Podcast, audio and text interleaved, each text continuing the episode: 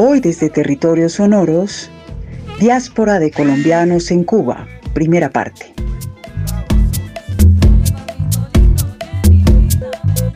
Territorios sonoros, capítulos urbanos.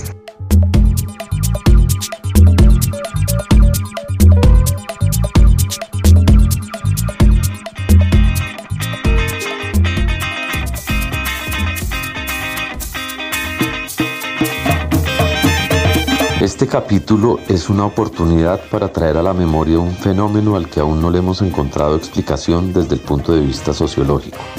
Quizás a través de las narraciones aquí presentes logremos entrever algunas luces. A partir del año 1997, quizás un poco antes, comenzó un desplazamiento de colombianos a la isla de Cuba, principalmente a su capital, La Habana.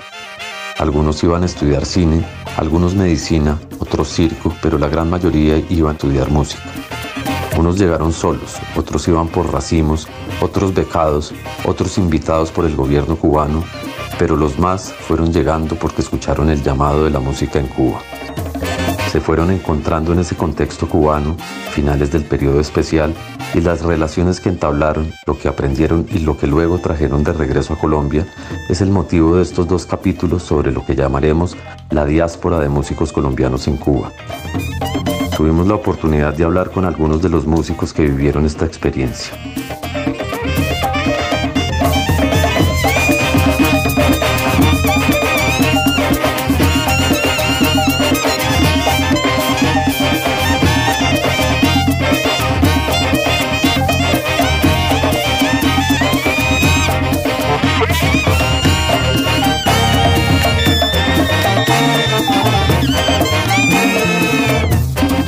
Eh, hola, mi nombre es Lucho Gaitán. Soy músico colombiano. Eh, voy a hablar de mi experiencia en Cuba en el año 97, lugar al cual tuve la fortuna de desplazarme y de estar allí aproximadamente tres años, donde conocí primero una cultura increíble y una manera de ver las cosas muy distintas. Hablo con lo que tiene que ver con culturas y apropiación de culturas y autorreconocimiento o reconocimiento. Y a partir de eso tuve la oportunidad de compartir con muchos compañeros míos de la música actualmente, como entre algunos Mateo Molano, Samir Aldana, Cosito, Juan Guillermo Aguilar Bayer, Federico, eh, Juan Diego Valencia, Jacobo Vélez, Alejandro Montaña, entre otros compañeros que eh, tuve la oportunidad, si no bien de conocerlos allí, de encontrarnos allí y empezar a, a buscar dentro de lo que creíamos en ese entonces que era un horizonte para la música nuestra y digamos que se hicieron intentos, no, obviamente había una ausencia, una carencia de, de, lo que teníamos. Entonces pienso que la, el mayor aprendizaje fue venir a buscar lo que para nosotros sería el insumo de lo que se llamaría las nuevas músicas colombianas, o sea, de fijarse un poco más en nuestra música de tambores, en nuestra música eh, tradicional y partir de ahí para, para de pronto vestirla de otra manera y lograr conjugar y encontrar muchas culturas y crear un sonido que nos distinguiera en el mundo entero. Y creo que estamos en ese camino. Eh, es una versión muy corta de esto, pero siento que es muy clara.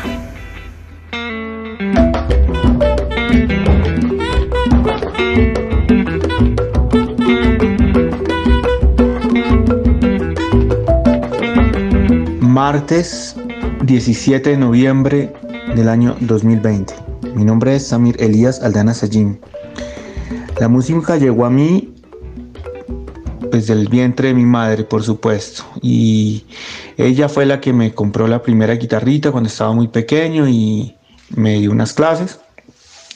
Y después pues empecé a conseguir otros maestros particulares, ingresé a unas academias, al Conservatorio de la Universidad Nacional, donde estudiaba sociología y gracias a sociología pues llegué a Cuba porque había un encuentro internacional de la juventud, entonces había una ponencia que yo había hecho para sociología, llegué allá y pues de una vez me fui para el conservatorio, averigué lo que había que entrar, lo que había que hacer para entrar a LISA, vine a Colombia, me preparé, yo quería estudiar clarinete principal y composición, entonces envié las composiciones, estudié las, las cuestiones pues que había que estudiar, llegué allá, presenté mis exámenes, ingresé al Instituto Superior de Arte y allá tuve la oportunidad de conocer pues a, a, muchos amigos, a mucha gente, hablemos de la parte, digamos, académica, pues estudié con, como con la base de profesores de allá de teoría, me acuerdo mucho del profesor Valera, del profesor Fariñas, del profesor Jalo Gramashi, del profesor Tulio Peramo en particular, que fue como el maestro principal,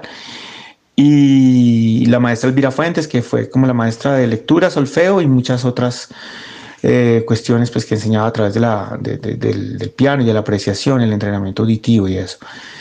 Eh, tuve la oportunidad de tener profesores como Amado Tousa en el piano complementario.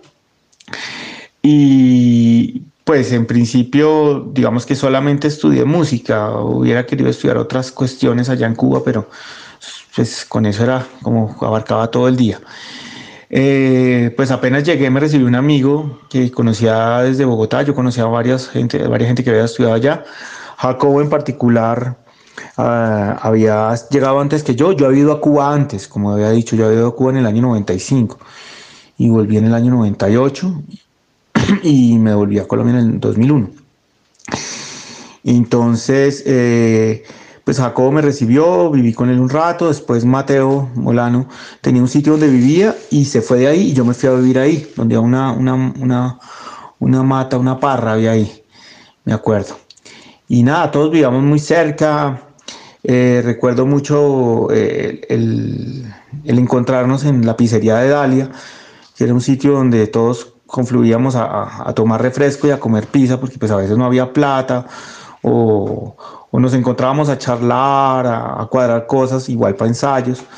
Eh, en, ese, en esa época vivimos tantos colombianos allá que alcanzamos a formar pues como grupos de estudio. Uno de ellos se llamaba Puro Pescado y tuviéramos, tuvimos la oportunidad de interpretar eh, como cuestiones colombianas. Estuvimos estudiando mucho la música colombiana, a pesar pues de que el camino de cada uno era diverso, ¿no? Había algunos que, que iban netamente por el instrumento, otros eh, por la composición, además del instrumento, otras solo por la composición. El agua dulce en sus brazos acoge a la marinera y en el murmullo de las olas se las oye comadreando de lo que de travesía cada cual va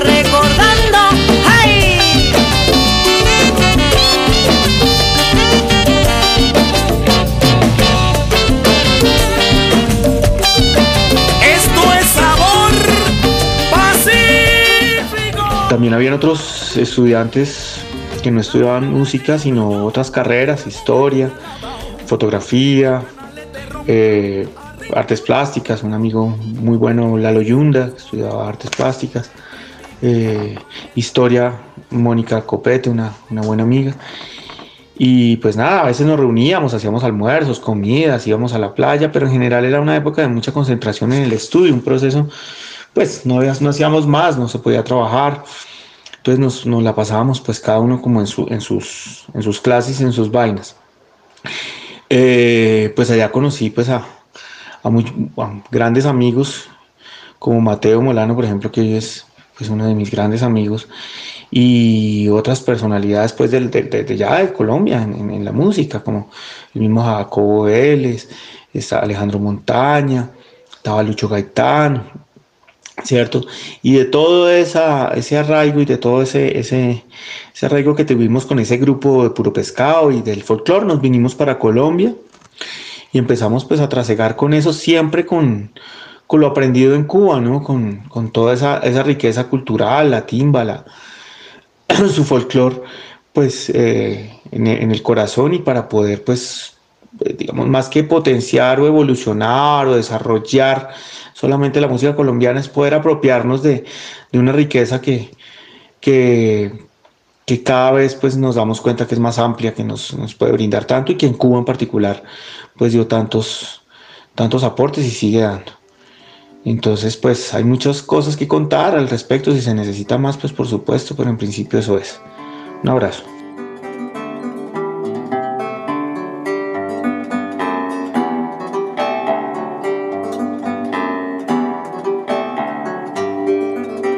Hola Mateo, eh, muchas gracias por la invitación. Mi nombre es César Querús. Soy músico originalmente de la ciudad de Bogotá. Eh, hace alrededor de unos 17 años estoy viviendo en, eh, en, Europa. En este momento me encuentro en la ciudad de Berlín.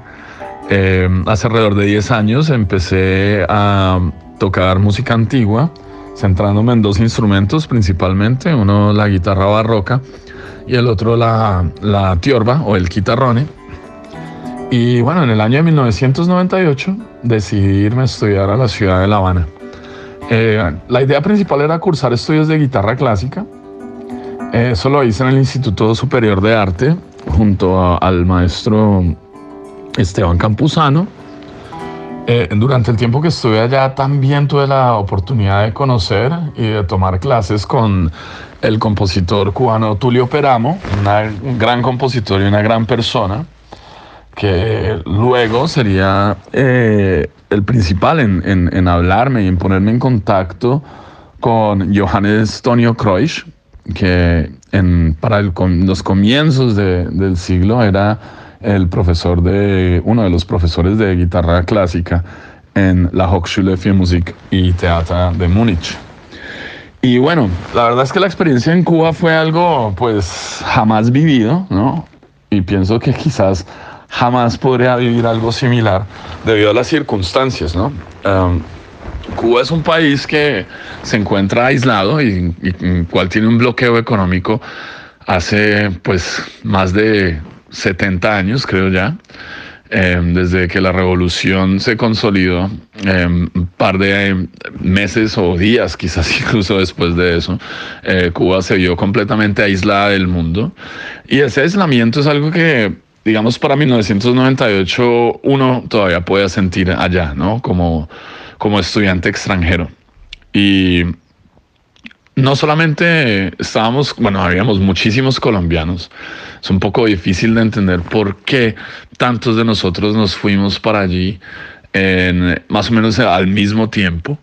Eh, sería interesante saber de verdad cuántos éramos. Pienso que más de 20. Y bueno, al estar allá uno está aislado del mundo, ¿no? Una llamada telefónica si no recuerdo mal, en 1998 un minuto podía llegar a costar pues, hasta 5 dólares si se hacía desde un teléfono así normal desde la casa. Em, lo cual, por supuesto, lo llevaba a uno a, a, distanciarse mucho de la familia, mucho de los amigos que se encontraban en Colombia. Eh, la posibilidad de utilizar Internet, por ejemplo, era algo inexistente. Yo, yo, estoy seguro que yo no tuve un correo electrónico sino hasta después de, de, regresar. O sea, mi primer correo electrónico fue después de regresar de La Habana. Y eso hacía pues que uno de verdad estuviese bastante aislado de todo lo demás, ¿no? De noticias, de actualidad, de, bueno, todas estas cosas, ¿no? Yo la pienso que con mi madre una vez al mes, por mucho. No creo que lo hiciéramos todas las semanas, no estoy casi seguro que no fue así.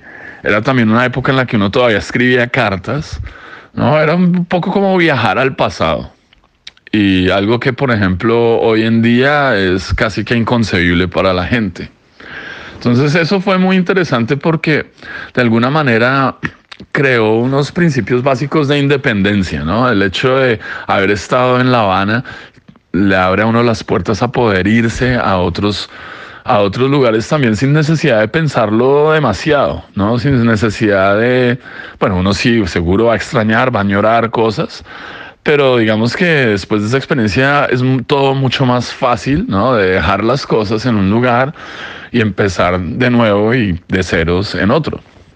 Entonces, digamos que esa fue una de las grandes contribuciones que me, que me hizo.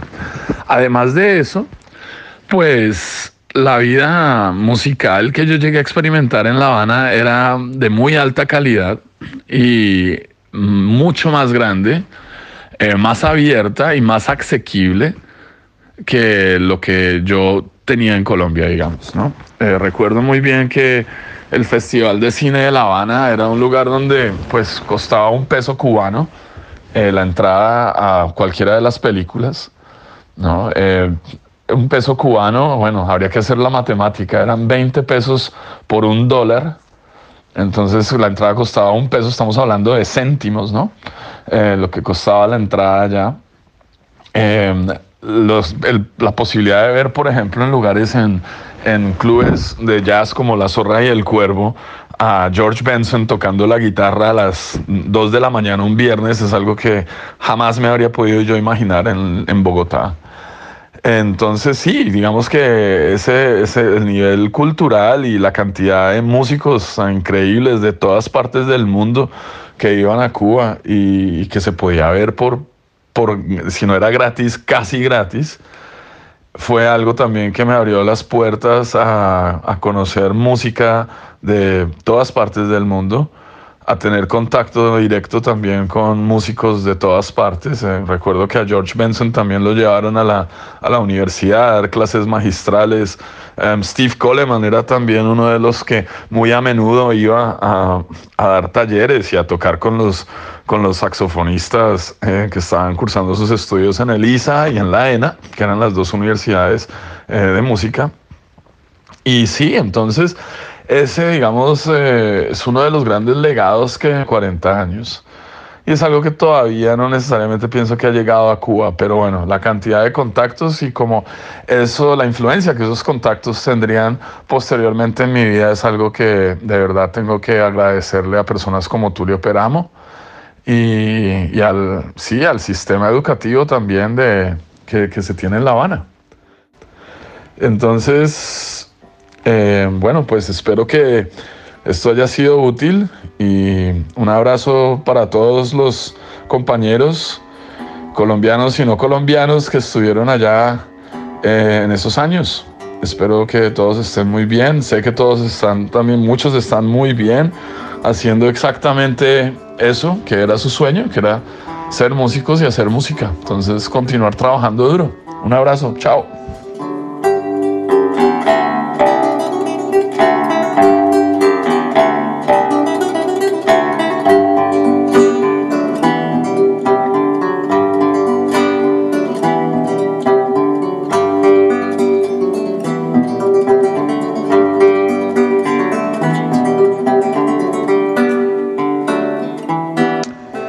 Hola, mi nombre es Pedro Ojeda Acosta.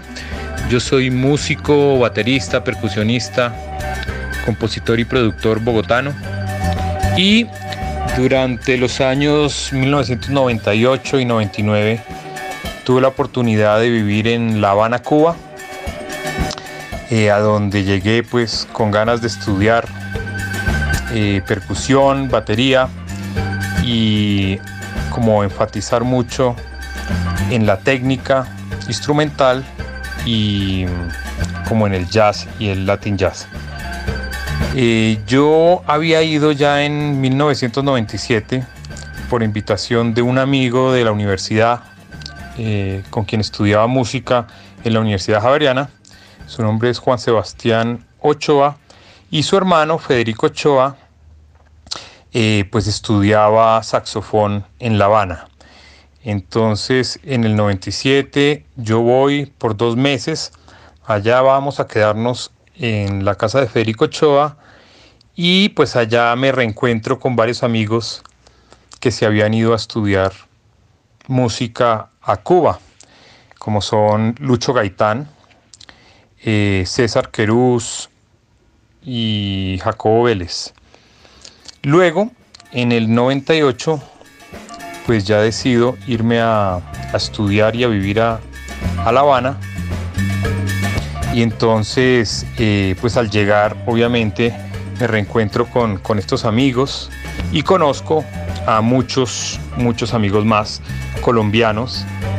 Eh, pues en La Habana, durante esos años, había una comunidad eh, de músicos, estudiantes colombianos muy grande más que todo del Quindío, muchos pereiranos, eh, de Armenia, pero también gente de Cali, Medellín y Bogotá, entre otras ciudades.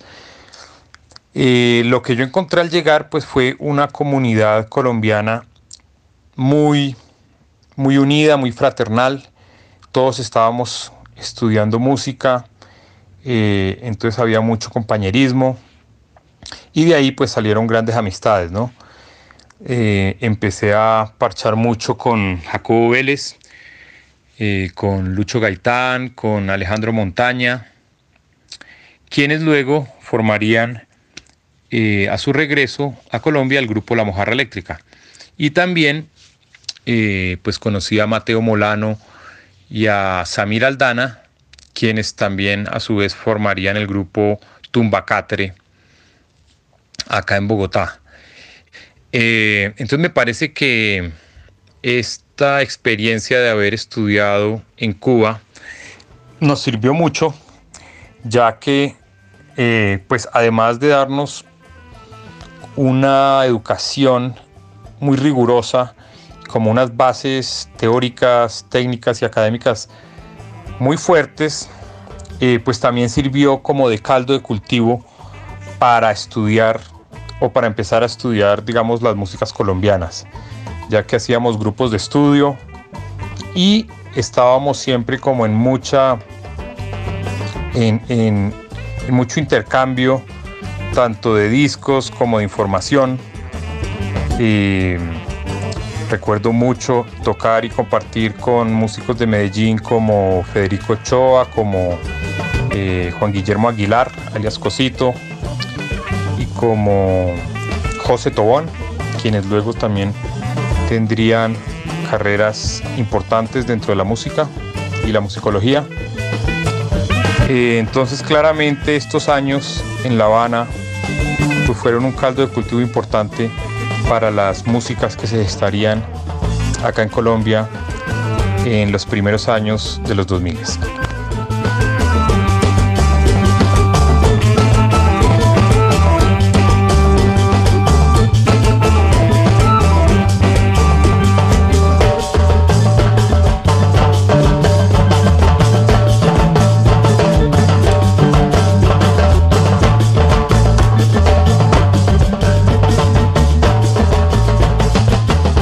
Saludo, yo soy Camilo Giraldo Ángel, guitarrista, compositor y productor, radicado en, Bogotá. Eh, yo soy de Pereira, primero me vine a Bogotá a estudiar música y en el 97 me fui para, para Cuba con una beca del, del eh, de Colcultura, se llamaba en esa época el Ministerio de Cultura, con varios artistas.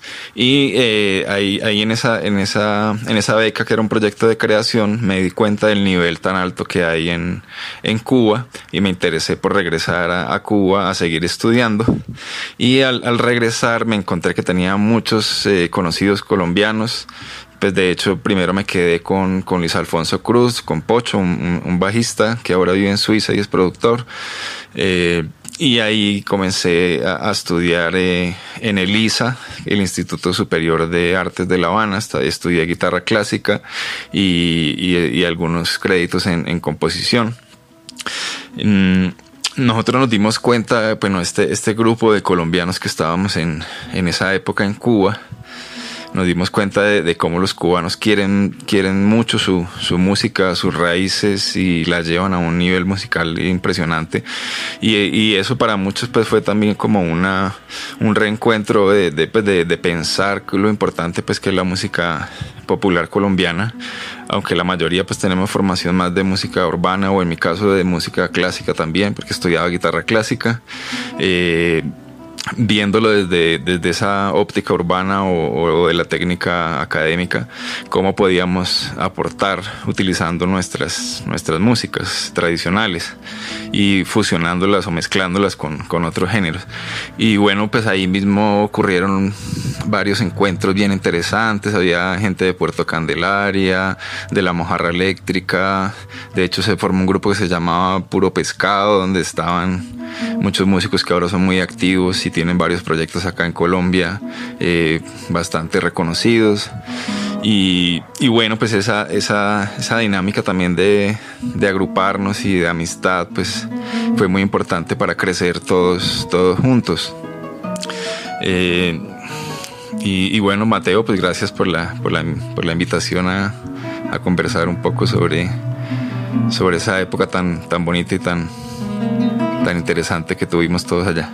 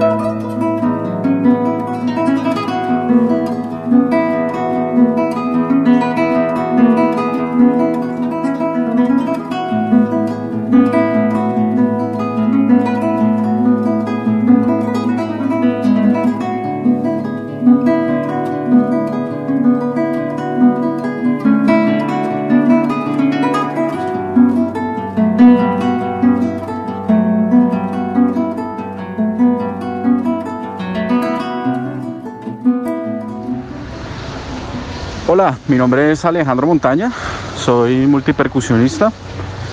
Viajé a La Habana en el año 1998 eh, con la intención de estudiar eh, las tumbadoras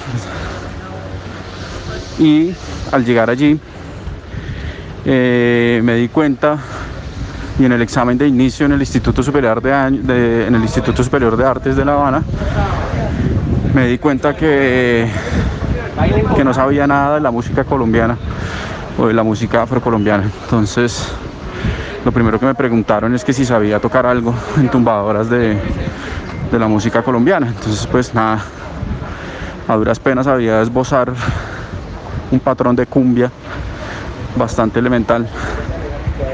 Y esto pues me llevó a preguntarme y a cuestionarme sobre mi identidad musical. Entonces Después de tres años de estudiar en La Habana, me di cuenta que estuve, pues que ellos eh, han sistematizado sus músicas tradicionales desde hace mucho tiempo y han construido eh, nuevas músicas a partir de el estudio de estas músicas tradicionales, las, sobre todo las, las afro y las campesinas.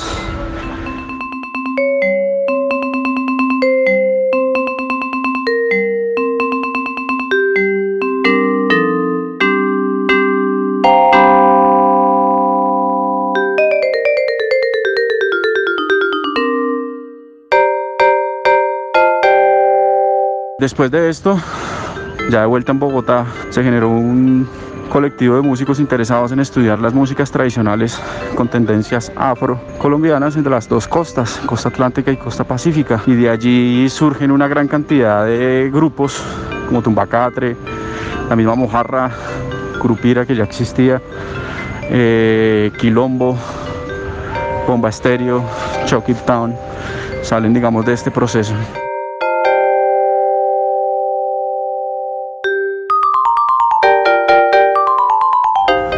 Es muy importante resaltar lo que pasó allí en la calle 19 entre, carrera, entre carreras tercera y carreras séptima en la ciudad de Bogotá.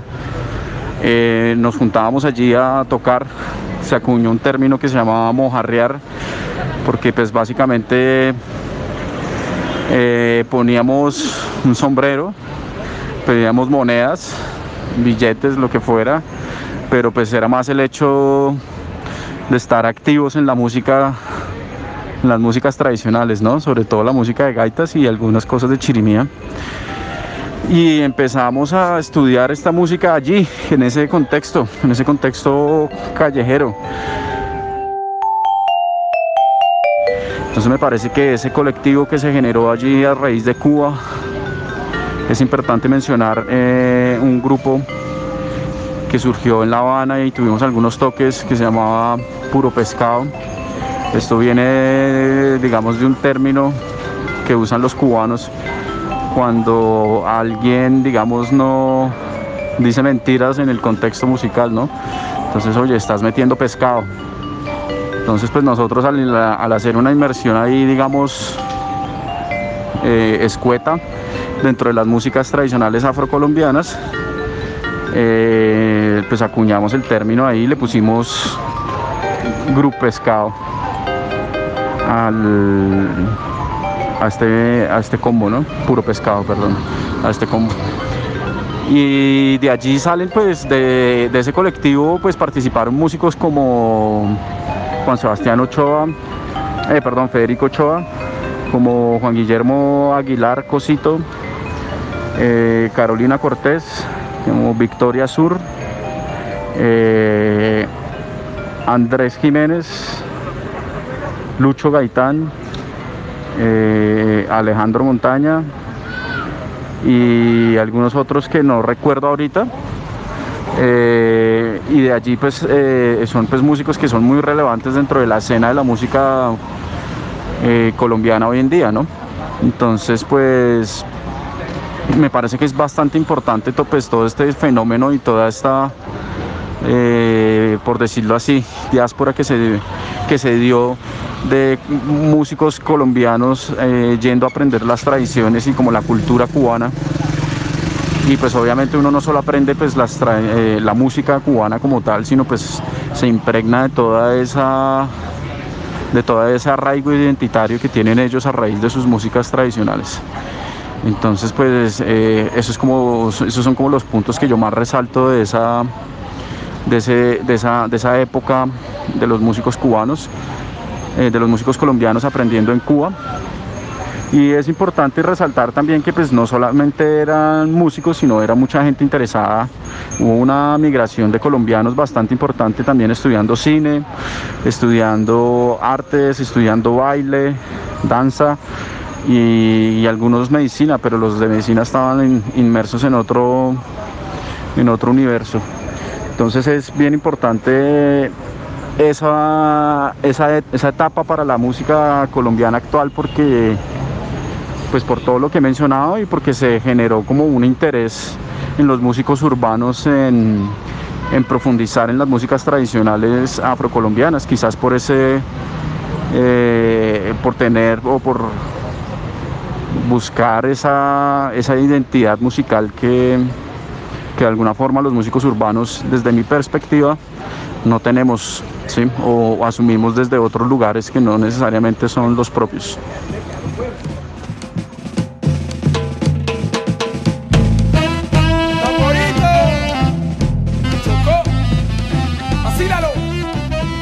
Hoy en Territorios Sonoros estuvimos hablando con algunos de los músicos que fueron parte de la diáspora de músicos colombianos en Cuba. Los esperamos en el próximo capítulo, en la segunda parte de esta historia.